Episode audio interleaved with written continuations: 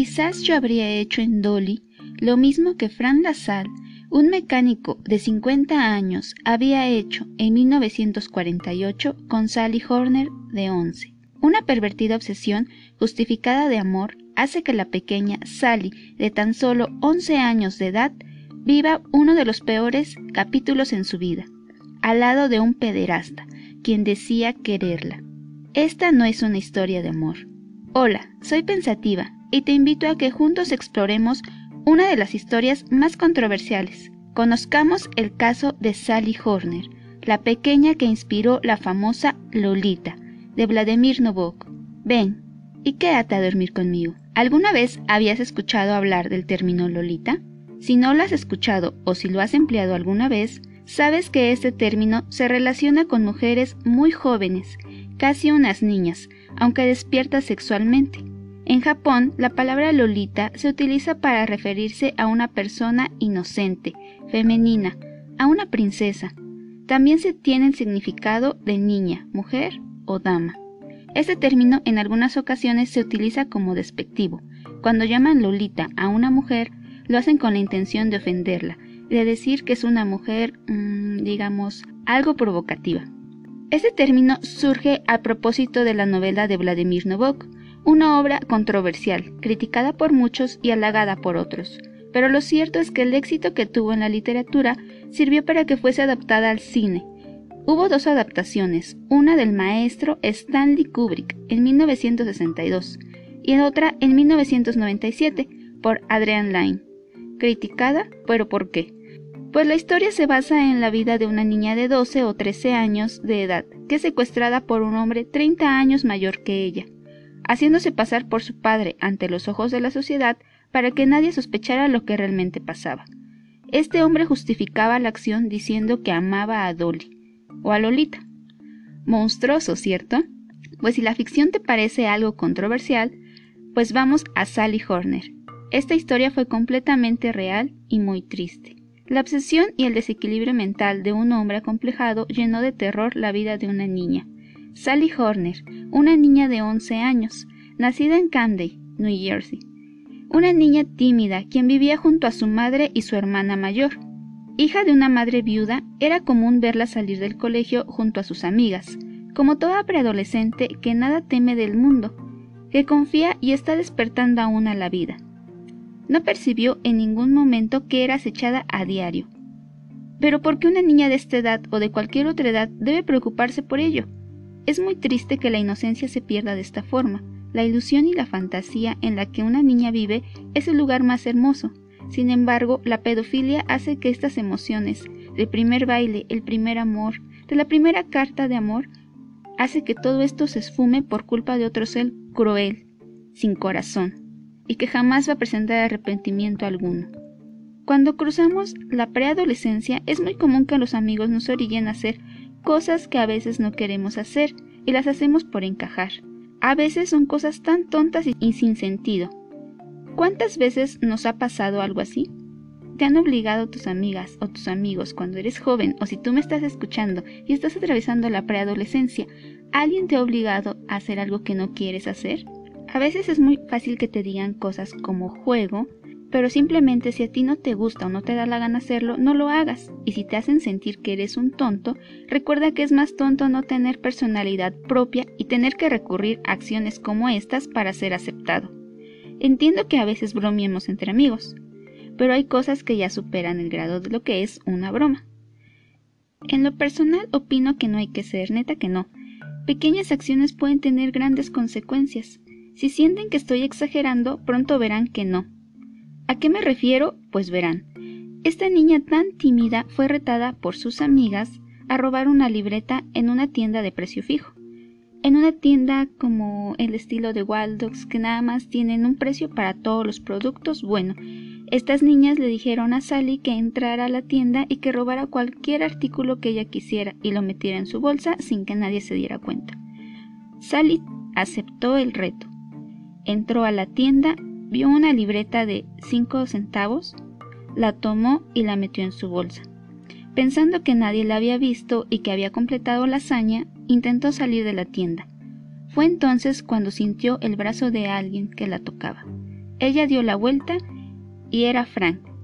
Este hombre se había hecho pasar por un agente del FBI y le dijo a la niña lo siguiente. Soy un agente del FBI. Estás bajo arresto.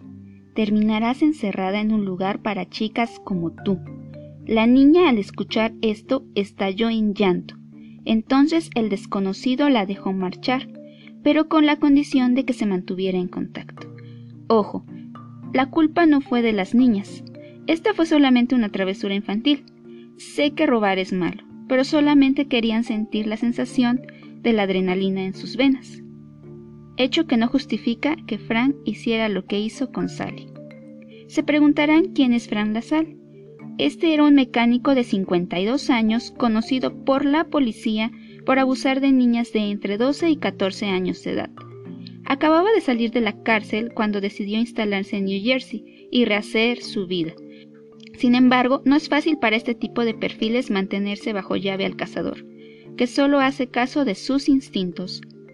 Así que a principios de marzo de 1948, la Sal volvió a su territorio de casa tras obsesionarse con la pequeña Sally.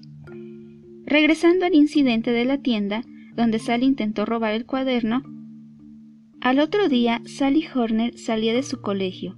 La estaba esperando Fran LaSalle, este hombre que se había hecho pasar por un agente del FBI, quien le dijo que las reglas habían cambiado y que ella tendría que acompañarlo hasta Atlantic City para una misión secreta. Se valió de engaños para hacerla creer que le ayudaría a que los agentes no la arrestaran. Le pidió a Sally que le mintiera a su madre diciendo que iría a pasar unas vacaciones al mar con unas amigas. Frank se hizo pasar por el padre de una de las amigas de Sally. Al inicio, como toda madre, dudó, pues su hija estaría lejos de ella. Sin embargo, tiempo después accedió, pensando que su pequeña estaba emocionada y feliz con este viaje. Stop. Antes de juzgar a la mamá de Sally, debemos pensar que ella no fue quien la dañó. La obsesión de este hombre alcanzaría a Sally algún día y en alguna ocasión. La madre de Sally acompañó hasta el autobús a su hija y se despidió de ella sin saber que no volvería a verla. Frank llevó a Sally a Atlantic City, hospedándose en una casa de huéspedes amenazando a la niña que si ella llegaba a contar algo, la llevaría a prisión, donde sería condenada por el resto de sus días, pues según él, el gobierno le había pedido cuidarla de cerca para que no cometiera otros crímenes. Después de algunos días de mantener contacto con su familia, Sally dejó de llamar a su madre. La última llamada que mantuvo con ella le pidió permiso para quedarse a ver una película que se estrenaba una semana después de lo acordado. Finalmente la madre empezaba a sospechar, ya que todas las cartas que había enviado a su hija fueron devueltas, y la última que la misma escribió decía lo siguiente, me moveré a Baltimore, ya no quiero escribir más. La madre corrió a la policía, quien al llegar al lugar ya no encontraron a Frank ni a Sally, solo hallaron maletas de ropa y fotografías que Ella, la madre de Sally, jamás había visto. Por consiguiente, eran recién tomadas. La policía descubrió que este hombre estaba usando un nombre falso y contó a la madre que había sido engañada y que su hija estaba en manos de un pederasta. Una noticia terrible para una madre.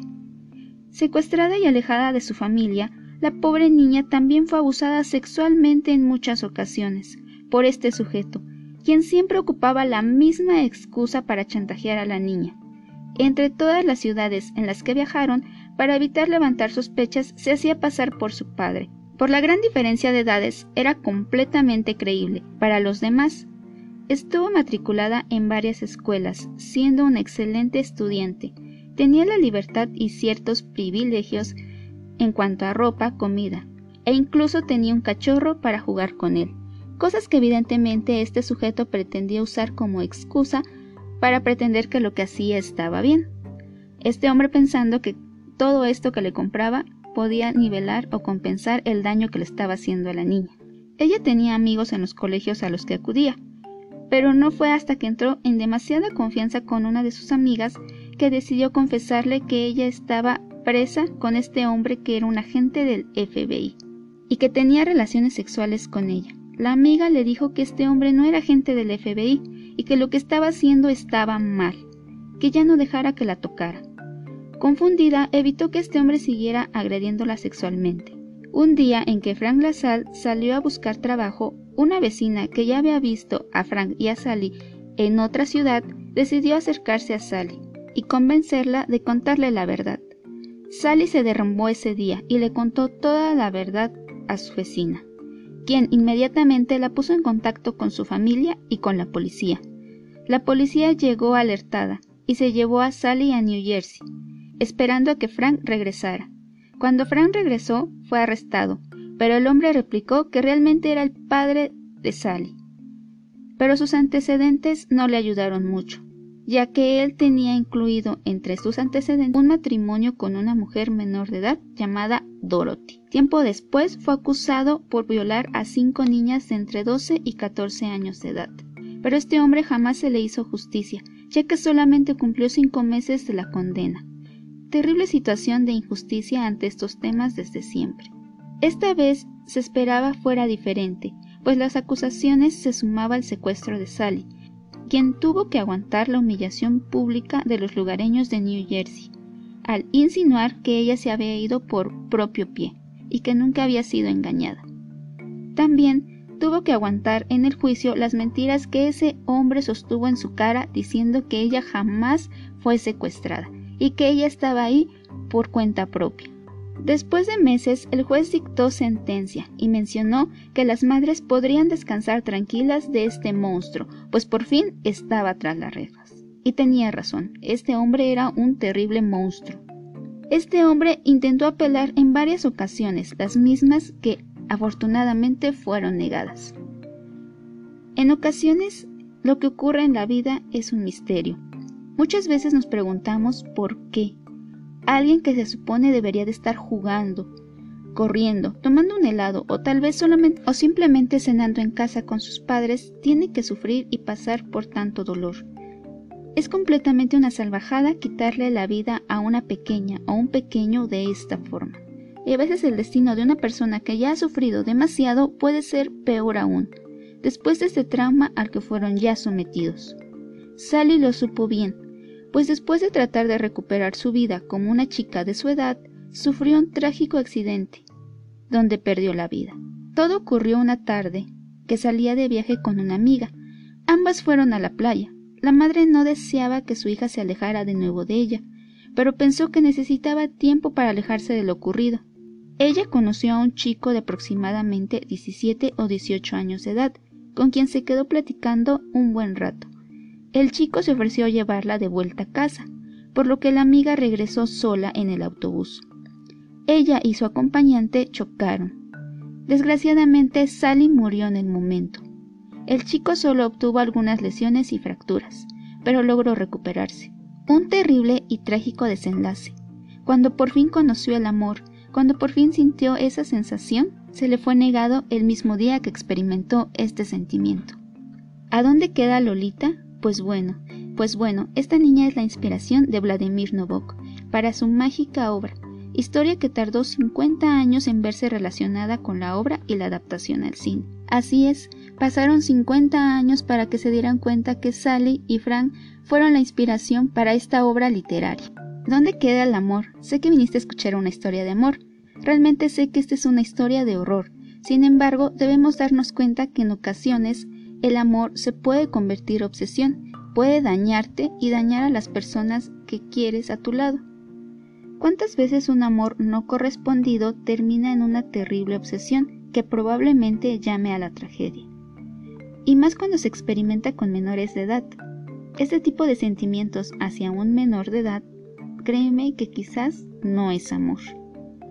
Si te has enamorado de alguien y eres mal correspondido, no olvides que hay una pequeña línea entre conquistar y ser insistente. A veces la insistencia nos puede llevar a convertirse en una obsesión o un obsesionado. Ten cuidado, incluso la persona a la que intentas agradar puede terminar temiendo de ti. La obsesión también va encaminada a la mano de un amor fallido. Si crees que estoy exagerando o que estoy viendo las cosas subidas de tono, te voy a preguntar algo. ¿Cuántas veces revisas el perfil de redes sociales de tu ex? ¿Qué esperas encontrar? ¿Algo que te vuelva a dañar? ¿Y nuevamente mañana lo volverás a hacer? Piensa bien. No es que te vayas a convertir en un asesino, lo sé, simplemente que no es sano ni siquiera para ti. Ten cuidado en lo que deseas y en lo que haces y en lo que piensas. Siempre busca que sea para tu bien y no para dañarte. Cuando eres adolescente, si hay algún adolescente escuchándome, déjame decirte que es completamente normal que te sientas emocionado o emocionada si alguien mayor que tú se fija en ti pero debes de ser muy inteligente en notar las dobles intenciones de las personas.